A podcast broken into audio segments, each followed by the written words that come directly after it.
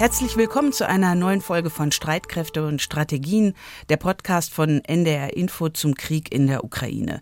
Es ist Freitag, der 17. Februar und wir zeichnen diese Folge um 9 Uhr auf und wir, das sind Julia Weigelt in Hamburg. Und Anna Engelke in München, zurzeit auf der Sicherheitskonferenz hier.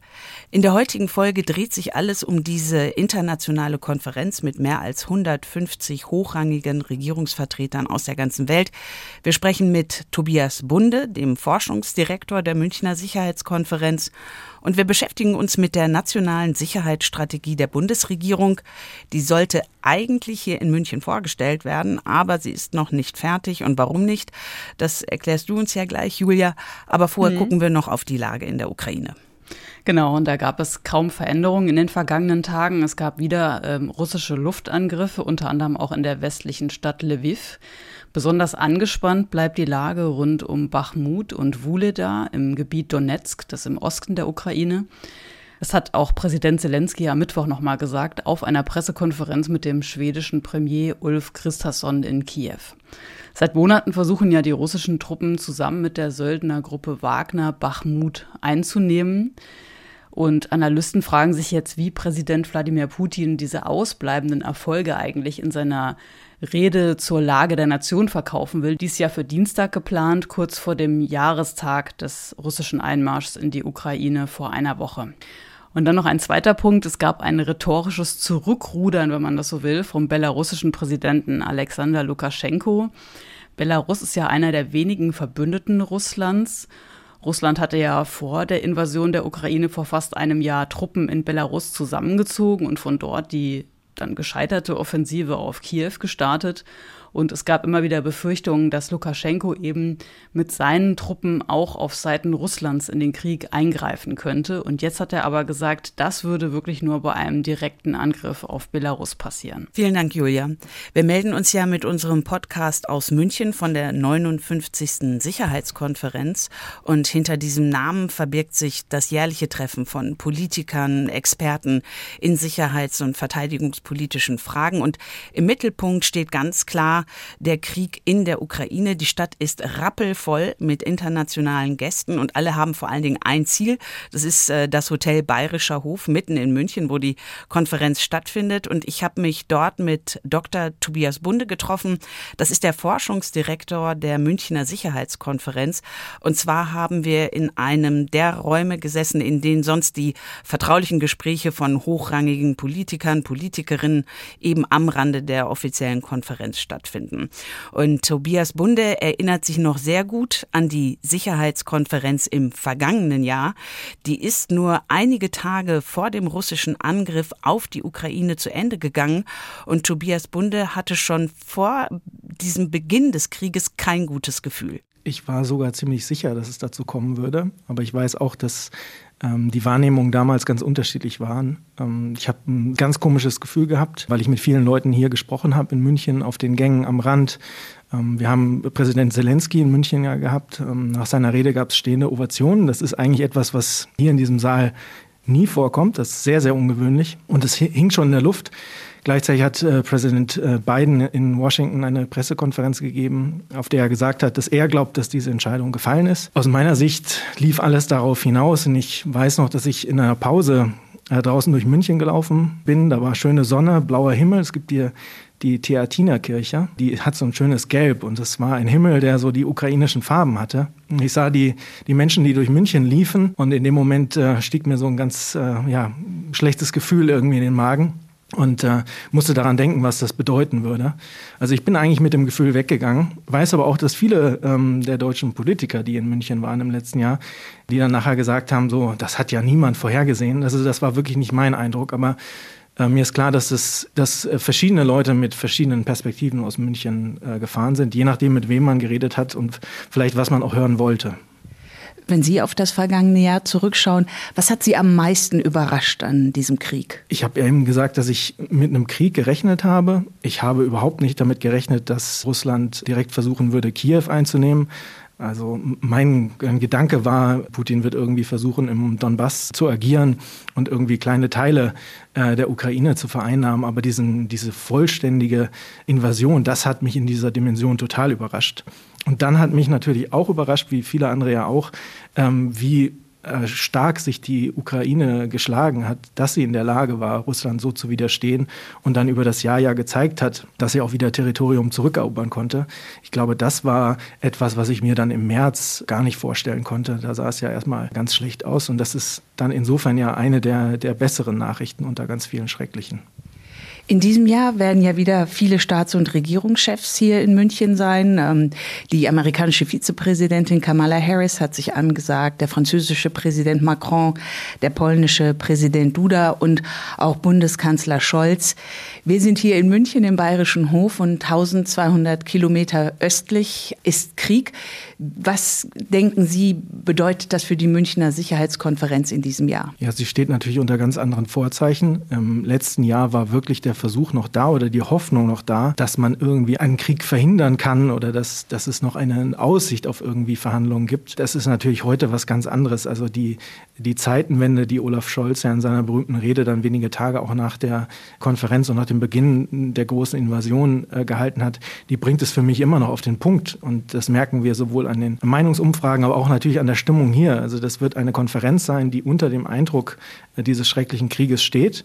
Und das hat natürlich hier Auswirkungen auf alle Veranstaltungen, auf, auf die Teilnehmer, auf die Art und Weise, wie über Dinge diskutiert wird und auch in Bezug auf die Aufmerksamkeit, die diese äh, Konferenz bekommt. Sie haben gerade Meinungsumfragen angesprochen. Sie haben in diesem Jahr mit der Münchner Sicherheitskonferenz für die Münchner Sicherheitskonferenz auch eine Umfrage, eine repräsentative Umfrage in der Ukraine gemacht. Mit was für einem Zahlenmaterial ausgestattet gehen Sie in diese Konferenz? Uns war es wichtig, einmal die Menschen in der Ukraine selbst zu fragen. In der ganzen Debatte ähm, reden wir sehr viel darüber, was, äh, was unsere Bedenken sind, ähm, was unsere äh, Befürchtungen bezüglich bestimmter Eskalationsrisiken sind, etc. Alles wichtig und richtig. Es wird dann oft gesagt, man dürfe das nicht über die Köpfe der Ukrainerinnen und Ukrainer entscheiden. Aber so ganz genau wissen wollen wir das dann oft nicht. Und wir haben mit, mit verschiedenen Ukrainern im Herbst gesprochen. Ich hatte zwei junge Thinktanker bei mir zu Gast im, im Büro, mit denen ich lange lange gesprochen habe und einige der Einschätzungen dieser jungen Leute haben mich total überrascht, weil sie die Dimension einfach für mich nicht vorstellbar war. Die sagten zum Beispiel, wir haben gar keine Angst vor Nuklearwaffen, wir haben eigentlich nur Angst, dass ihr hier einknickt und direkt danach nach Verhandlungen ruft. Deswegen dachten wir, naja, dann fragen wir doch einfach mal die Leute, ob das wirklich möglich ist und unser Partner Kex CNC hat das dann auch möglich gemacht mit einem lokalen Partner in der Ukraine über viele Wochen unter schwierigen Bedingungen diese Umfrage durchgeführt, um sie repräsentativ äh, zu machen. Und die Ergebnisse sind erstaunlich, denn selbst bei einem Angriff mit Nuklearwaffen auf eine äh, ukrainische Stadt sagen eben gut 90 Prozent der Ukrainerinnen und Ukrainer, dass sie eigentlich bereit wären, weiterzukämpfen. Aus unserer Sicht völlig unvorstellbar, aus deren Sicht einfach wahrscheinlich das Ergebnis, sie haben eine ganze Menge schreckliche Dinge gesehen und sehen auch das Risiko. Es ist nicht so, dass sie davor keine Angst haben, aber sie sehen das andere Risiko viel höher, eben aufzugeben und große Teile des Landes der russischen Armee zu überlassen, weil sie wissen, was da auch passieren kann. In Deutschland gibt es ja Forderungen, Petitionen, es doch mit weniger Waffen und mehr Verhandlungen zu versuchen. Wie gucken Sie auf solche Petitionen? Ja, das ist ja kein Entweder-Oder. Also auf der einen Seite Verhandlungen und die Alternative ist Krieg, sondern ähm, es geht ja gerade darum, und das hat ja Präsident Zelensky auch immer klar gemacht, die Ukraine in eine Situation zu versetzen, in der sie auch produktiv verhandeln kann. Wir wissen aber auch, und das ist ja äh, sehr deutlich geworden, äh, der Bundeskanzler ist äh, immer wieder im Gespräch mit Präsident Putin gewesen. Ich kann mir kaum vorstellen, dass er nicht die Chance ergriffen hätte oder auch darauf gedrängt hätte, irgendwie in Verhandlungen einzusteigen. Gegenwärtig ist im Kreml keine Bereitschaft zu erkennen, ähm, tatsächlich über etwas zu verhandeln, was eine echte Verhandlung wäre und nicht ein Diktat, dem die Ukraine zustimmen müsste. Insofern sehe ich gegenwärtig keine großen Aussichten. Aber die Hoffnung ist natürlich, äh, dass die Ukraine irgendwann in der Lage sein wird, aus eigener Kraft und eigener Überzeugung in Verhandlungen einsteigen zu können. Üblicherweise ist die Münchner Sicherheitskonferenz ja ein Ort fürs Gespräch, für Verhandlungen, für Treffen hinter verschlossenen Türen. Sie haben sich dieses Jahr entschieden, ähm, niemanden von der russischen Regierung, von der offiziellen Seite einzuladen. Warum? Die Entscheidung war glaube ich, gar nicht so, äh, so, so, so schwer zu treffen, die unser Vorsitzender dann getroffen hat vor einigen Monaten. Im letzten Jahr ähm, hat man sich ja auf unserer Seite noch enorm bemüht, die russische Regierung nach München zu bekommen, um eben Gespräche zu führen. Damals hat die russische Regierung übrigens auch schon ein, ein Zeichen dafür, dass die Zeichen auf Krieg standen, sich entschieden, nicht nach München zu kommen und dieses Dialogangebot nicht wahrzunehmen. Ich glaube auch nicht, dass die russische Regierung in diesem Jahr gekommen wäre. Nur in diesem Jahr hat man von unserer Seite eben bewusst gesagt, da ist so viel kaputt gemacht worden, dass wir gegenwärtig auch keinen Grund äh, dafür sehen, jemanden von der russischen Regierung auf die Bühne zu bitten und äh, einen, Ort für Propaganda äh, zu bieten. Das ist, glaube ich, auch aus Rücksicht auf die anderen Gäste geschehen, ähm, denn man kann sich nur vorstellen, wie das wirken würde, wenn wir ausgerechnet in Deutschland jetzt russischen Regierungsmitgliedern die, die große Bühne bieten würden, um da ihre Sicht auf die Dinge zu erläutern. Es ist auch der Iran nicht eingeladen, beziehungsweise offizielle Vertreter aus dem Iran. Und wenn man auf den Bundestag guckt, muss die AfD draußen bleiben. Ist das eine neue Entwicklung jetzt bei der Münchner Sicherheitskonferenz? Ich glaube, es ist ein Zeichen der Zeit, aber das war eine sehr bewusste äh, Entscheidung unseres neuen Vorsitzenden. Aber Sie gehen dann mit der Kritik, die es jetzt hier und da auch zu hören gibt, einfach selbstbewusst um. Wir haben über den Begriff der Zeitenwende ja schon kurz gesprochen. Ich glaube, wir leben tatsächlich jetzt in einer anderen Welt. Und ähm, gewisse Dinge, die vor einer Weile noch ähm, sinnvoll waren, sind es vielleicht nicht mehr. Wir haben das traditionelle Motto äh, Frieden durch Dialog. Das heißt aber nicht, äh, dass wir blauäugig sind und Dialog machen, um den Dialog äh, irgendwie zu fördern, ohne dass es da einen Sinn gibt. Und bei den Beispielen, die Sie genannt haben, ist der Eindruck, dass es gegenwärtig keinen Sinn ergibt, Dialog äh, weiterzuführen, wenn nicht auf beiden Seiten oder auf mehreren Seiten die Bereitschaft vorhanden ist, tatsächlich in den Dialog im inhaltlichen Sinne einzusteigen.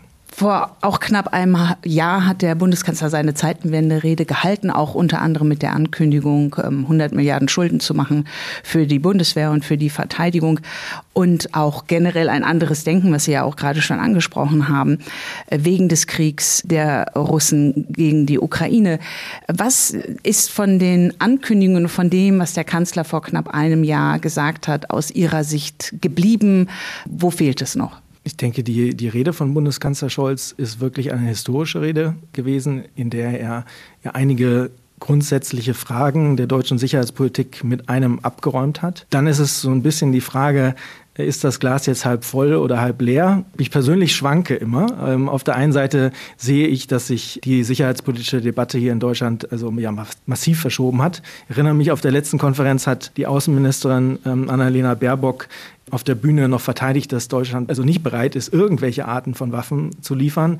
Ähm, jetzt sind wir dabei, äh, Leopard 2 Kampfpanzer zu liefern. Da sieht man schon, was sich da bewegt hat innerhalb von nur einem Jahr. Aus der deutschen Sicht oder der innenpolitischen Sicht ist das in gewisser Weise ja schon eine Revolution. Von außen betrachtet allerdings ähm, wirkt es oft so, äh, dass man die Deutschen treiben muss und dass es sehr lange dauert, bis Entscheidungen getroffen werden. Vielleicht wird man das dann in, in zehn Jahren ein bisschen anders beurteilen. Gegenwärtig ist der Eindruck, der hängen bleibt, ein bisschen, ja, deutsche Außenpolitik und Sicherheitspolitik verändert sich, aber die Welt äh, verändert sich so viel schneller, dass man wieder den Eindruck hat, dass wir eigentlich nur hinterherlaufen. Das ist ein bisschen schade und an einigen Stellen hätten wir uns da, glaube ich, alle im letzten Jahr ein bisschen schnelleres Vorgehen gewünscht.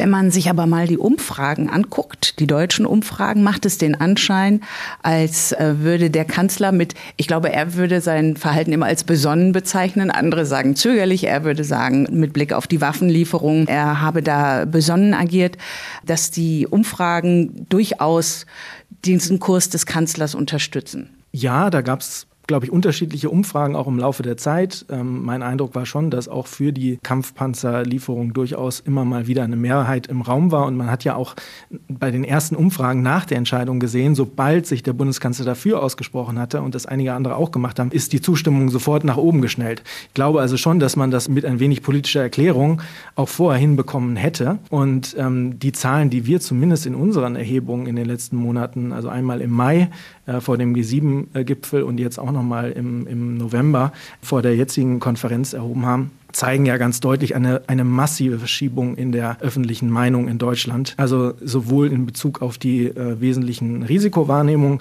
aber auch in Bezug auf die Bereitschaft, sich Russland militärisch und ökonomisch äh, entgegenzustellen. Da gibt es also große Verschiebungen. Da kann man ganz sicher davon sprechen, dass es da wirklich eine Zeitenwende auch in der öffentlichen Wahrnehmung gibt. Das ist aus meiner Sicht eine gute Voraussetzung, über einige Dinge ein bisschen genauer nachzudenken und dann auch Entscheidungen zu treffen in den nächsten Jahren. Aber das ist jetzt auch nichts, was innerhalb eines Jahres alles gemacht werden kann, sondern da geht es jetzt wirklich um das nächste Jahrzehnt oder die nächsten Jahrzehnten. Herr Bunde, Sie kennen sich gut aus in den USA. Sie haben dort äh, gelebt und studiert. Jetzt in diesem Jahr ist eine der größten US-Delegationen aus dem Haus und aus dem Senat hier in München. Der Bundeskanzler hat bei seiner Entscheidung für die Kampfpanzer Leopard 2 unbedingt die USA, den US-Präsidenten an seiner Seite haben wollen. Ähm, er hat da Druck gemacht bis hin, dass man den Eindruck bekommen kann, da sei möglicherweise was kaputt gegangen zwischen Deutschland und USA. Oder ist das zu fett formuliert? Ich würde sagen, wenn die Entscheidung am Ende nicht so ausgefallen wäre, wie sie jetzt ausgefallen ist, dann hätten wir hier eine sehr heiße Konferenz bekommen. Ich bin sehr froh, dass die Kampfpanzerdebatte abgeräumt ist und ich glaube, das Ergebnis ist am Ende ein gutes. Also, dass sowohl einige Europäer liefern, als auch die, die USA dann in Zukunft liefern werden. Der Prozess ähm, war sicherlich nicht unbedingt ideal und auch äh, von den Rückmeldungen, die ich so bekommen habe, ist da in den USA schon ein bisschen der Eindruck entstanden, man bekommt die Pistole auf die Brust gesetzt und die Deutschen sind dann doch nicht in der Lage, allein zu entscheiden. Ist aber, glaube ich, jetzt kein, kein großes Problem langfristig, wenn es uns jetzt gelingt, ähm, also Deutschland gelingt, äh, diese Koalition voranzubringen. Da hakt es ja auch noch an der einen Ecke, einen oder anderen Ecke. Aber dann, dann wird, wird sich darauf auch wieder aufbauen lassen. Man merkt aber, denke ich, das gilt nicht nur für die USA, sondern auch für viele andere Partner, dass die Erwartungen an unser Land einfach riesig sind und die Erwartungen zum Teil ja auch nicht zu erfüllen sind, glaube ich. US-Präsident Biden kommt am Montag, Dienstag nach Warschau. Wie traurig sind Sie, dass er nicht früher in den Flieger gestiegen ist, um auch noch hier in München vorbeizuschauen? Das wäre natürlich ein Highlight gewesen. Aber wir, wir sind ja wahnsinnig froh, dass sowohl die Vizepräsidentin kommt als auch der US-Außenminister, wie Sie schon gesagt haben, eine große, wirklich sehr große Delegation aus dem US-Senat, viele aus dem Haus. Also äh, die Vereinigten Staaten von Amerika sind hier bestens vertreten. Und Joe Biden äh, ist ja früher auch als Vizepräsident und äh, auch als Senator ganz häufig in München gewesen. Das ähm, wäre vermutlich für uns alle nochmal eine größere Sicherheitsherausforderung geworden. Also ich glaube, wir sind ganz zufrieden mit dem, mit dem aktuellen Ergebnis.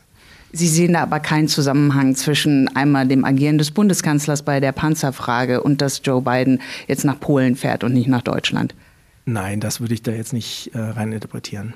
Nochmal auf die Panzer. Wie überrascht sind Sie, dass nachdem jetzt Deutschland ähm, doch sich entschieden hat, diese Leopard 2 Panzerkoalition zu bilden und es ja auch viele Europäer gab, die eigentlich gesagt hatten, sie wären auch mit dabei, es jetzt doch solche Schwierigkeiten gibt, tatsächlich die nötigen Bataillone zusammenzubekommen für die Ukraine? Ich hatte mir das anders erhofft und ähm, nach den Medienmeldungen und der Debatte in den letzten Wochen war man ja fast unter dem Eindruck, dass diese Koalition eigentlich schon steht und nur der Bundeskanzler eben sagen müsste, ja los und dann sind, sind alle fertig und bereit. Ist vielleicht auch nochmal für unsere Debatte ein guter Hinweis, dass man über manche Dinge dann auch nochmal ein bisschen nachdenken muss und es nicht unbedingt immer so ist, dass es nur das Bundeskanzleramt ist, das da auf der Bremse steht. Auf der anderen Seite kann man natürlich auch sagen, also diese Vorschläge sind ja seit Sommer äh, spätestens auf dem Tisch gewesen.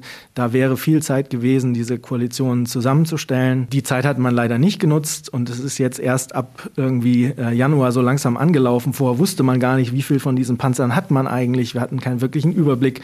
Und jetzt merkt man, ja, dann kommt doch nicht so viel zusammen, wie man hatte. Die Polen schaffen es ja wohl, ihr Bataillon mit den äh, A4, mit dem A4-Modell vom Leopard 2 zusammenzustellen. Bei dem deutschen A6-Bataillon äh, ist ja ein bisschen schwieriger. Äh, man hört ja hier und da, dass sich einzelne Länder jetzt gerade noch Gedanken dazu machen, aber bislang ist das eben mit den, ich glaube, 14 deutschen Panzern und, und drei aus Portugal sieht es natürlich echt ein bisschen dünn aus, was schade ist und sicherlich nicht das ist, was die Ukraine braucht, denn da muss noch ein bisschen aufgestockt werden. Ich hoffe, dass sich die anderen europäischen Länder jetzt auch bewegen. Die Ukrainer sagen ja immer, sie kämpfen natürlich für sich, aber auch für uns, uns der Westen, die europäischen, die westlichen Werte. Wie sehen Sie das? Ich glaube, es ist auf, auf der einen Seite natürlich unsere moralische Pflicht, äh, der Ukraine beizustehen, weil sie also das Opfer eines brutalen Angriffskriegs sind. Und auf der anderen Seite ist es ganz klar auch in unserem strategischen Interesse, äh, die Ukraine zu unterstützen. Denn ich glaube, wenn es äh, Wladimir Putin gelingen sollte, mit Gewalt Grenzen in Europa zu verschieben, ein Land zu unterwerfen, dann ist das ein äh, schlechtes Zeichen für die europäische Sicherheit, aber auch, auch die Weltordnung insgesamt. Ich glaube, da ist es richtig, dass man den Vertreterinnen und Vertretern aus den baltischen Staaten genau zuhört, aus Polen und so weiter. Die, die Balten schicken ja doch gemessen am Bruttoinlandsprodukt riesige Mengen äh, an die Ukraine, obwohl sie selbst die gefährdetsten sind. Aber die verstehen, glaube ich, sehr gut, dass wenn die Ukraine den Krieg nicht gewinnt, dass sie möglicherweise die Nächsten sein könnten. Das sind NATO-Mitglieder und insofern auch äh, eine direkte Bedrohung für unser Land. Insofern ähm, glaube ich, ist es richtig, dass man sagen muss, dass die Ukraine gerade auch unsere Sicherheit verteidigt. Sie haben die Weltordnung angesprochen. Es wird der oberste chinesische Außenpolitiker hier sein in München. Was für einen Eindruck haben Sie, wie China auf das schaut, was hier gerade in Europa passiert, der Krieg zwischen der Ukraine und Russland? Mein Eindruck ist, dass die Chinesen doch langsam gemerkt haben, dass ihre klare, wenn auch irgendwie nicht ganz eindeutige Unterstützung für, für Russland zu einer gewissen Gegenbewegung geführt hat, dass die Europäer sich jetzt nicht nur die Frage stellen, was haben wir denn eigentlich in Bezug auf Russland in den letzten ein, zwei Jahrzehnten übersehen, sondern sich auch die Frage stellen, könnte das nicht mit China genauso sein? Ist es nicht möglicherweise so, dass wir jetzt Fehler wiederholen in unserer Beziehung zu China, die wir auch mit Russland gemacht haben? Da bekommen die Chinesen auch vor allem aufgrund ihrer veränderten Politik äh, deutlich mehr Gegenwind. Das merkt man hier an den Debatten. Ich bin sehr gespannt, wie Wang Yi dann äh, seine Rede gestalten wird, ob sie eher entgegenkommend ist und vielleicht an einer einen oder anderen Stelle auch ein bisschen mehr Distanz zu Russland schafft. Das wäre natürlich ein gutes Ergebnis. Oder ob man davon ausgehen kann, dass er eher nochmal die Spannung ein wenig verschärft. Denn wir wissen ja alle gerade, die Rhetorik in den letzten zwei Wochen, insbesondere rund um den Spionageballon in den USA, hat ja auch zugenommen. Also das wird, wie auch in vielerlei anderer Hinsicht, da wird die Sicherheitskonferenz sicherlich wieder so, ein, so, eine Art Thermometer sein, mit dem man die, die weltpolitische Stimmung messen kann. Und die Reaktion des Westens auf den Krieg, den Aggressionskrieg, den die Russen gegen die Ukraine führen, sozusagen als ähm, Test und auch als äh, Referenzgröße für die Chinesen mit ihrem Blick auf Taiwan? Ganz bestimmt. Ähm, der japanische Premierminister Kishida hat ja gesagt, also Ukraine heute ist vielleicht Ostasien morgen. Da wird ein direkter Zusammenhang hergestellt. Wir haben das auch in unseren Daten gesehen, dass äh, viele Leute sich Gedanken machen, dass die äh, Haltung der Chinesen zu diesem Angriffskrieg möglicherweise darauf hindeuten könnte, dass die eigentlich was ganz Ähnliches wollen. Also so wie Russland in Europa eine Einflusssphäre schaffen möchte, wo russische Regeln gelten und nicht Völkerrecht, das mit allen abgestimmt wurde, so gibt es ja ähnliche Entwicklungen im Umfeld ähm, Chinas in, in Asien das ist äh, ganz sicher was, was hier Leute auf dem Schirm haben. Und die große Frage natürlich ist, ähm, wie sich dann Europa auch verhalten würde. Nicht nur die USA, sondern auch, ähm, was das für uns bedeuten würde, weil die, die Auswirkungen eines solchen Krieges jetzt äh, um Taiwan wären für die Weltwirtschaft dann vermutlich noch um einiges verheerender als äh, der aktuelle Krieg. Das war Tobias Bunde, der Forschungsdirektor der Münchner Sicherheitskonferenz. Julia, hier bei diesem internationalen Treffen wollte Außenministerin Annalena Baerbock von den Grünen eigentlich ihre nationale Sicherheitsstrategie vorstellen, beziehungsweise die nationale Sicherheitsstrategie der Bundesregierung. Mhm. Aber jetzt rund um den Jahreswechsel ist klar geworden, die SPD und die FDP, die haben sich noch nicht einigen können mit den Grünen. Der Termin ist also verschoben worden. Und bevor wir über die Knackpunkte sprechen, fasst auch noch mal kurz zusammen, worum es bei dieser nationalen Sicherheitsstrategie geht. Ja, es geht in zwei Richtungen. Einerseits in Richtung deutsche Politik. Diese nationale Sicherheitsstrategie soll der Bundesregierung zu einer abgestimmten Außen- und Sicherheitspolitik verhelfen. Da gibt es mehrere Aspekte, also sowas wie die Rolle Deutschlands in der EU und der NATO, wirtschaftliche und technologische Souveränität, Krisenprävention, aber da geht es auch um Cybersicherheit, Klima und Sicherheit und auch Zusammenhänge zwischen innerer und äußerer Sicherheit. Es gibt ja schon einige deutsche Strategiepapiere, das Weißbuch der Bundeswehr zum Beispiel, die Cybersicherheitsstrategie oder Leitlinien zur Konfliktbewältigung und einen Link zur, zu einer Übersicht all dieser Papiere haben wir auch bei uns in den Show Notes, wer das nochmal nachlesen will. Und die nationale Sicherheitsstrategie soll jetzt so eine Art Dachdokument sein, also die Richtung vorgeben und Aspekte vernetzen. Das ist also das eine. Und andererseits geht das Signal von so einer nationalen Sicherheitsstrategie auch in Richtung Bündnispartner und auch naja, Systemkonkurrenten, wie man jetzt also schön sagt, die sollen mehr Orientierung bekommen über die Ziele Deutschlands und auch die Mittel, wie Deutschland dahin kommen will. Und wer in der Bundesregierung ist denn genau dafür zuständig, dass diese Strategie erarbeitet wird?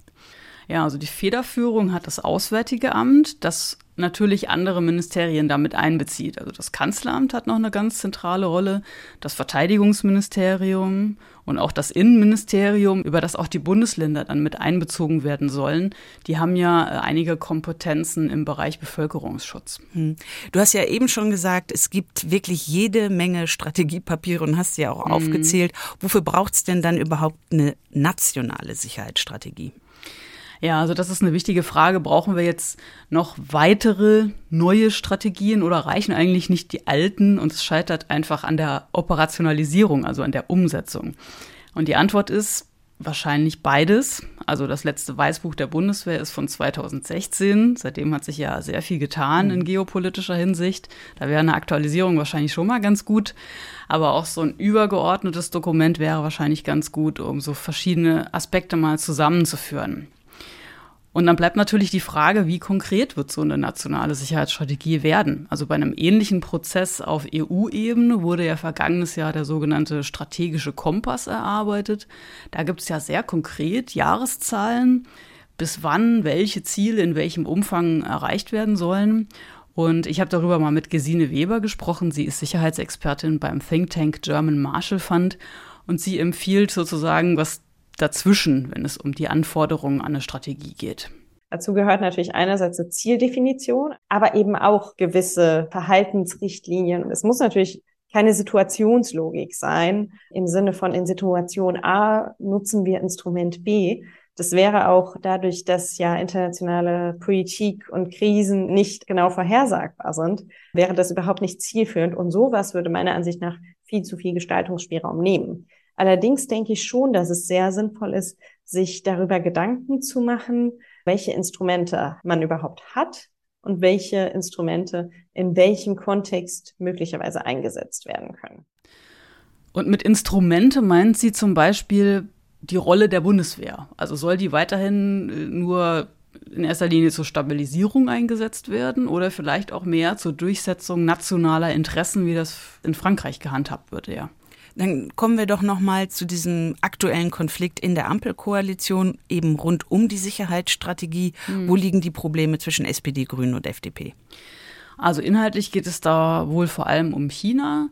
Das Kanzleramt, also die SPD-Seite, hätte es wohl gerne weniger detailliert als das grüne Außenamt. dann gab es auch noch Einwände vom Finanzministerium, also der FDP, was äh, die Finanzierung des internationalen Terrorismus angeht, wie die äh, wirksamer bekämpft werden könnte. Und ganz grundsätzlich muss man wohl sagen, geht es einfach auch um eine Machtfrage. Also gibt eher das Kanzleramt oder das Auswärtige Amt die Linie vor in der Außenpolitik. Und wenn es um sowas wie einen nationalen Sicherheitsrat geht oder einen nationalen Sicherheitsberater, wenn es den geben soll, wem ist der dann unterstellt? Äh, und dazu hat sich auch Christoph Heusgen geäußert. Er ist ja der Vorsitzende der Münchner Sicherheitskonferenz bei einer Pressekonferenz am Montag. Und er sagt, das Amt des nationalen Sicherheitsberaters sei in der Vergangenheit zumindest nicht durchsetzbar gewesen. Ich glaube aber, dass man es heute braucht, wobei es ja da unterschiedliche Lösungen gibt. Es gibt die klassische amerikanische, wo der außenpolitische Berater auch National Security Advisor ist, der sein, unter sich auch den National Security Council hat. Es gibt aber auch ein System wie das britische, wo der Nationale Sicherheitsrat eine eigenständige Organisation ist, zwar nahe an Downing Street, aber von einem hochrangigen ehemaligen Staatssekretär oder aus dem Berater besetzten äh, Chef aus dem Außenamt und der als unabhängige Behörde da ist. Das wäre eine Variante, die man vielleicht sich näher anschauen sollte, hier um etwas über diese Problematik hinwegzukommen. Wie ist das ähm, Stärkung Kanzleramt gegenüber Auswärtigem Amt? Ja, danke Julia für deine Recherche. Ähm, Christoph Heusgen ist übrigens nicht nur der neue Chef der Münchner Sicherheitskonferenz. Christoph Heusgen war früher der außenpolitische Berater von Ex-Kanzlerin Merkel. Er weiß mhm. also, wovon er spricht, wenn, wenn er sich dazu äußert. Und vom Regierungssprecher hieß es dann diese Woche, man befinde sich in den letzten Zügen mit der Sicherheitsstrategie. Mhm. Also mal gucken, wann sie nun fertig fertig wird. Wir sind jetzt fertig, jedenfalls fast. Ich möchte noch auf die Sendung am nächsten Freitag hinweisen. Dann ist der erste Jahrestag des russischen Angriffs auf die Ukraine. Hier bei Streitkräfte und Strategien wollen wir den 24. Februar nutzen, um einen Blick zurückzuwerfen auf den Krieg. Und wir wollen auch darüber sprechen, was die Zukunft bringen kann. Also natürlich immer, soweit das möglich ist. Es sind ja doch dann eher so Spekulationen und äh, Überlegungen. Aber das machen wir mit einem Experten, der vielen Hörerinnen und Hörern gerade im vergangenen Jahr sehr vertraut geworden ist. Und zwar ist das Andreas Flocken, unser langjähriger Sicherheitsexperte. Andreas kommt am Jahrestag ins Studio und beantwortet auch Fragen von Ihnen und von euch. Alle Fragen per Mail oder Sprachnachricht bitte an die gewohnte Adresse streitkräfte.ndr.de, Streitkräfte mit AE. Und damit verabschieden wir uns. Tschüss sagen Julia Weigelt und Anna Engelke. Korruption gibt es in Moskau, in Kiew, aber auch in Frankfurt.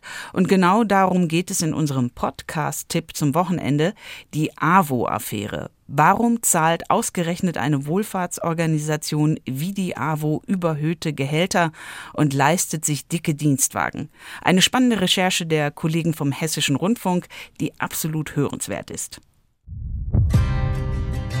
Ich bin ja nicht der Pressesprecher der AWO, noch nicht mal von meiner Frau. Da haben Sie bei mir natürlich ein Lieblingsthema erwischt. Ich bin der Oberbürgermeister von Frankfurt. Der Frankfurter Oberbürgermeister Feldmann ist abgewählt. Das Ehepaar Richter hat der AWO 10 Millionen Euro Schaden zugefügt. Ich glaube an den Rechtsstaat. Kein Mensch ist heilig, vollkommen klar.